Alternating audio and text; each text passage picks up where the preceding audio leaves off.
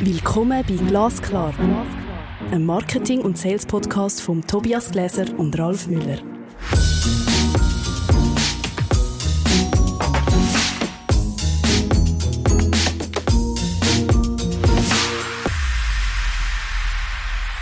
Hallo Ralf. Hallo Tobias. Heute reden wir über das Monsterprojekt Webseite, wie man ohne Kopf zum neuen Auftritt kommt. Sehr cool, Tobias. Warum haben wir eigentlich das Thema gewählt? Ich glaube, es hat ein bisschen was mit unserer Praxis zu tun. Die Kunden kommen zu uns, wollen Websites haben. Und wir stellen, wir stehen wahrscheinlich immer vor den, vor ähnlichen Herausforderungen. Und ähm, vielleicht macht es Sinn, das mal zusammenfassend zu sagen, was zu beachten und was zu verneinen und was zu bejahen ist. Ich, ich bin, bin ja nicht der Typ, der so ein bisschen mit Statistiken um sich schmeißt, aber zwei Sachen finde ich doch relativ ähm, beachtenswert. Das erste ist, nur 60 Prozent von Unternehmen macht jährlich eine wirksame Optimierung an der Webseite und eine marketingverantwortliche Person, die ja meistens den Lead in so einem Projekt hat, macht in der Karriere, das ist jetzt nicht Statistik, das ist einfach jetzt ein Erfahrungswert, wenn ich so mal ein bisschen Handgelenk mal rechne, vielleicht etwa vier bis fünf neue Webseiten in einer ganzen Karriere. Also relativ wenig Erfahrung und eine Website ist ein Monsterprojekt. Das heißt, alles kommt ins Trudeln. Nein. Das heißt, alles kommt durcheinander und muss neu geordnet werden, wenn die Website ansteht. Absolut. Ich habe das ein bisschen analysiert, warum eine Webseite denn überhaupt so ein Monsterprojekt ist. Und es ist ja unglaublich, was heute eigentlich bei einem Webseitenprojekt aufgeladen wird. Also was eine Webseite eigentlich alles muss können. Sie muss eine Verkaufsmaschine sein, sie muss Markenbotschafter werden, es muss aber auch ein Supportcenter werden. Man muss im War for Talents die neuen Mitarbeiter über Webseiten finden. Man muss neue Geschäftsfelder abbinden, äh, abbilden. Ähm, also das Projekt muss unglaublich viel, es ist unglaublich viel Druck da und extrem wenig Erfahrung in so einer Projektumsetzung bei den Unternehmen. Das äh, sehe ich genauso. Ich glaube, dass auch die Bedeutung der Website noch ähm, ziemlich unterschätzt wird, weil es ist tatsächlich so, dass heute viel mehr Leute über eine Website zu dir kommen, also als potenzielle Kunden oder als Kunden, als durch das Eingangstor deiner Firma. Absolut. Ich glaube, die Website ist eine Art wie das relevante Tor in der Zukunft, oder? Wie ich gefunden wird, wie ich bedient wird, wie ich informiert wird, oder wie ich sogar schon wie ein eine Vorschau habe, wie ist es denn, Kunde von so einem Unternehmen zu sein. Absolut richtig. Und ähm, plötzlich geht es also eigentlich darum, dass man ein Gebäude baut, ja, ein digitales Gebäude für dein Unternehmen. Und das ist wahrscheinlich der Punkt, der tatsächlich anspruchsvoll ist und von vielen total unterschätzt wird. Wir haben ja in der Vorbesprechung darüber geredet, Content is King und Website is Queen. Was haben wir uns da für Gedanken gemacht in den Vorbereitungen?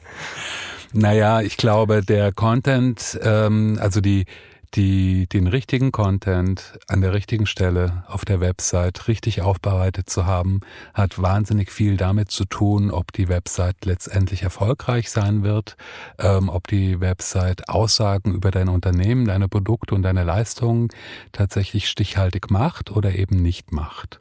Absolut. Ich glaube, der Content ist dafür verantwortlich, dass wir anschlussfähig sind als ein Unternehmen, dass unsere Komplexität von Produkt oder auch als Unternehmen, dass wir greifbar werden, dass wir eingeordnet werden ähm, Seit ich Growth-Driven Design als eine Methode entdeckt habe, mit dem Team also äh, in Projekte hineingegangen, ist das Kopf wie weg vor so einem Projekt. Das ist für mich wirklich so wie eine Erleichterung gewesen. Also ich mache seit fast 20 Jahren Websites oder wir realisieren Webseiten und vor drei bis fünf Jahren haben wir Growth Driven Design als Methode kennengelernt und ich habe gemerkt, das ist so der Painkiller für das Monster. Da musst du jetzt aber noch mal ein bisschen was zu sagen, weil Growth Driven Design, ich glaube, die meisten können damit überhaupt gar nichts anfangen. Es klingt absolut fancy pansy, oder? Aber es ist es eigentlich überhaupt nicht. Growth Driven Design ist ein ganz einfacher Ansatz, wo wie sagt, hey, wieso gehst du das Monster oder die Dinosaurier-Webseite auf einmal an? Es kostet am Schluss alles mehr Geld, äh, alle sind hässig, weil man äh, alle Erwartungen nicht hat können erfüllen und so weiter. Wo wie sagt, komm, wir tun das Webseitenprojekt in drei Teile unterteilen. Also das heisst, komm, wir machen zuerst Strategie, Strategiekonzept. Wir machen dann eine Startversion von einer Webseite und nachher gehen wir ins kontinuierliche Wachstum, wo wir performancebasiert auf- und ausbauen. Also das heißt, ich tu mir zuerst überlegen, was sind die Ziele von einer Webseite, äh, wie tue ich den Kunden abholen, wer ist der relevante Kunde? Und so weiter, was ist die Informationsarchitektur, was sind Funktionalitäten, dann das ganze visuelle Konzept und so weiter. Und dann kommt der relevante Punkt, wo ich sage, was gehört in die Startversion und was tun wir in einer Wunschliste parkieren. Also wir sagen, das ist auch okay, wenn es noch nicht gerade von Anfang an mit live geht. Nachher tun wir kontinuierlich auf- und ausbauen. Und ich merke, das ist so eine totale Entlastung, aber in der internen Kommunikation, wenn ich wie kann sagen, hey, das und das haben wir im Fall beachtet, das haben wir berücksichtigt, aber das kommt später, das ist auf der Wunschliste. Dann gehe ich in die Produktion von der Startversion und Startversion, das ist ganz wichtig, dass die ausbaubar ist. Also das heißt, dass ich eben die Sachen auf der Wunschliste nach dies nach kann, äh, hinzufügen und wenn ich nachher dann ins kontinuierliche Wachstum gehe, tue ich erweitern, optimieren und ergänzen. Und ich habe wie gemerkt, der Denkansatz, der entlastet extrem die marketingverantwortliche Person, aber auch die Organisationen und die Kommunikation nach innen. Plus, wenn ich ja in die Live-Schaltung gehe, weiss ich ja noch gar nicht, wie wird es laufen. Also Daten, Zahlen zeigen mir nachher auch, wo ist denn der Besucher, geht er dort hin, wo ich ihn will, wie ist die Nutzerführung und mit diesen ähm, Learnings, die ich ziehe, kann ich die Webseite weiter ausbauen. Das ist eigentlich ganz ein einfaches Konzept, aber alle gehen ins Monsterprojekt. Wie findest du denn raus, was in der ersten Version der Website tatsächlich vorhanden sein muss? Mhm. Also es gibt mal grundsätzlich, also es gibt verschiedene Beschleunigungsmethoden. Also die eine Beschleunigungsmethode sagt, wir machen nicht alles neu. Also wir tun in dem Sinne nicht ein komplett neues Haus bauen, neu einrichten, sondern wir tun Grundstruktur neu bauen und sagen wir mal, die Sachen oder die Informationen, die Inhalte, die wir nachher brauchen, mitzunehmen. Also, es gibt verschiedene Ansätze, wenn ich eine Live-Schaltung kann gehen. Und ich denke, ein wichtiger Punkt sind einerseits bestehende Daten von der Webseite, die Entscheidungsgrundlagen geben, was mit muss oder was relevant ist. Ähm, auch Thesen, die ich treffe, also, und die würde ich vor allem kundenzentriert treffen. Also wirklich den Kunden im Mittelpunkt stellen und mittels User Stories ähm, auch schauen, was ist wirklich relevant. Verstehe. Ich glaube, wir müssen das noch ein bisschen vertiefen, aber ich habe vorher eigentlich noch eine andere Idee im Kopf, weil wir sind gerade mit dem Wie gestartet. Ja. Ich würde gerne mit dem Warum starten. Mhm. Warum brauchen wir denn eigentlich eine Website? Finde ich eine super Frage. Warum glaubst du, dass wir eine Webseite brauchen? Ähm, was wir vorhin schon mal haben antönen lassen, ist es wahrscheinlich die, äh, wichtig, das wichtigste Eingangstor zum Unternehmen. Aber ist es natürlich auch äh, immer wieder der Punkt für Unternehmen, darüber nachzudenken, wer sie eigentlich sind und was sie in Zukunft sein wollen. Und das geht schon weit über das hinaus, also alleine die beiden Fragen, schon weit über das hinaus, was man eigentlich einer Website landläufig unterstellen würde. Ich glaube, da bin ich voll bei dir und ich glaube, was es so schwierig macht, bei der Webseite muss ich es konkretisieren. Also das heißt, es ist nicht mehr einfach nur ein Gedanke, den ich irgendwie habe. Ich muss es konkretisieren. Ähm, ich muss auch Partei in dem Sinne ergreifen, oder? Was bin ich, was bin ich nicht, was wollte ich sein, was wollte ich nicht sein. Also es wird konkret und dann fängt wahrscheinlich Diskussion erst richtig an. Und ich bin nicht alleine auf der Welt, ja. Ähm, es gibt andere Unternehmen, die machen möglicherweise genau das Gleiche, was ich tue. Äh, ich bewege mich auf einem Markt und ich muss auf dem Markt den Menschen, die sich für mein Produkt oder meine Leistung interessieren, das Gefühl geben, dass ich es anders mache als andere und äh, ich muss eine Vorteilsargumentation haben. Aber jetzt gehen wir schon viel zu tief in die ganze Geschichte hinein. Erstmal muss ich ja wissen, wer ich eigentlich bin. Ich glaube, fragst du Unternehmer, wer sie denn eigentlich sind und was ihr Unternehmen eigentlich ist, bekommst du nicht sofort die Antwort, die man sich vorstellen könnte. Mhm. Also wer wir sind und warum es uns braucht, das muss klärt sein auf der Website, oder? Und was der Mehrwert fürs Gegenüber ist, ähm, wenn er oder sie von uns kommt oder Kundin wird. Also eigentlich ist es ganz krass, es ist die Frage nach der Existenzberechtigung. Warum gibt es mein Unternehmen eigentlich? So radikal muss man fragen, um letztendlich zu den richtigen Antworten zu kommen, meiner Ansicht nach. Was ich glaube, welche Fehler ich da in dem Zusammenhang häufig sehe oder, oder, oder der Druck, wo man sich auflegt, ähm, wo nicht nötig ist, dass man sich für etwas unend, für unendlich muss committen. Also eine Webseite ist ja ein dynamisches oder ein wandelbares Marketinginstrument. Das ist digital. Also ich kann eigentlich laufend etwas verändern. Also es kann ja einfach mal ein Blueprint sein von etwas, wo wir glauben, wir wollen sein und wir wollen ausstrahlen und wie wir uns positionieren wollen.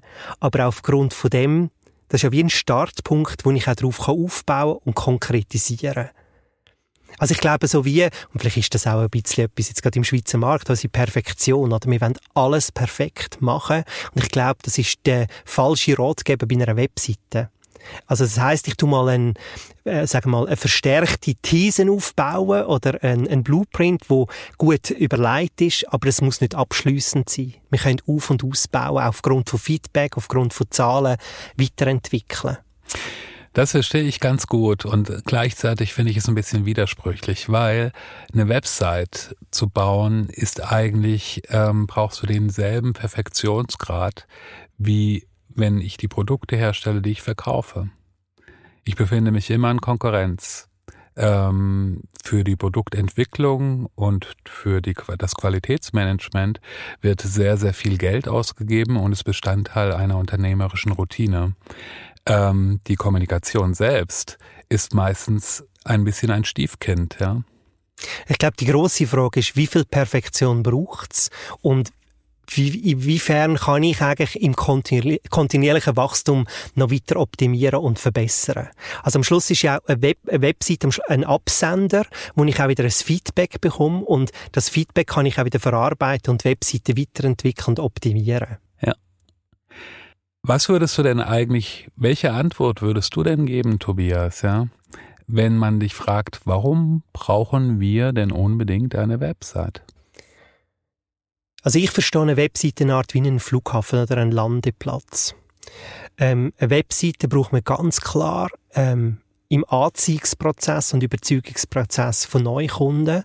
Aber ich sehe auch ein grosses Entlastungspotenzial im Bereich von Support und Betreuung von Bestandskunden.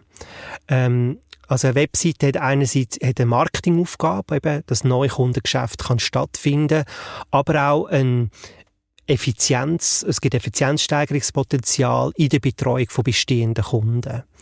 Ähm, und, also ich meine, wenn wir wieder zurückgehen, 90 Prozent von Suchen starten über Google. Wenn ich dort nicht komme, existiere ich nicht. Also das heißt, wenn ich keine Webseite habe, bis zu einem gewissen Grad existiere ich nicht. Weil ich gar nicht mehr auf der Radar von Entscheidungen kommen, die getroffen werden. Außer ich bin in einem Markt unterwegs, wo ich auch gar nicht gesehen werden muss. Das heißt, wo meine Lieferanten bzw. meine Kunden so kontinuierlich ähm, mit mir in Kooperation sind, dass ich im Prinzip keine Webpräsenz brauche. Ich glaube, auch dann brauchst du eine Webpräsenz. Du brauchst sie nicht unbedingt in der neuen Kundengewinnung, aber in der Bestätigung immer wieder, dass ich der richtige Partner bin. Also ich glaube, das ist ein, ein weiterer Punkt, wo man sich muss überlegen in welcher Lebensphase von Kundinnen und Kunden spielt die Webseite besondere Relevanz. Also wenn ich jetzt, äh, für, für die einen ist es genau so, wie du sagst, oder eigentlich für die Anziehungsphase bin ich nicht relevant, aber für die sagen wir mal, immer wieder Bestätigung, dass der Kunde die richtige Entscheidung trifft, wenn er bei einem einkauft. Oder bei anderen Kunden ist sie nicht relevant in der Anziehungsphase und Interaktionsphase, aber nachher ganz stark in der Phase von Support und Supportunterstützung. Also ich glaube, das ist, ähm, das muss man sicher genauer anschauen, für welche Phase ist, äh, ist die Webseite relevant. Und spätestens im Bereich Mitarbeiterrekrutierung wird sie auch relevant. Und das ist etwas, was ich ganz häufig höre. Wir finden kein Fachpersonal, wir finden keine Fachmitarbeitende. Und äh, spätestens dort äh, findet die Webseite auch statt. Da hast du jetzt mehrere Themen auf einmal angesprochen, finde ich. Ja, ähm, ich glaube, dass tatsächlich diese Mitarbeiterfindung, ähm, auch das dauerhafte Problemthema sein wird für die, für sehr, sehr viele Unternehmen. Also ich glaube, man kann so weit gehen, dass zumindestens in den Bereichen, in denen wir unterwegs sind, ähm, die Grenzen des Wachstums durch die Mitarbeiter bestimmt werden, die ich beschäftigen kann und nicht durch die Aufträge. Das ist ja eine ganz neue, nicht ganz neue, aber eigentlich eine andere Entwicklung, als wir in den letzten Jahrzehnten hatten. Das heißt, äh, der Wettbewerb um die richtigen Mitarbeitenden ist für mich als Unternehmen eine existenzielle Angelegenheit.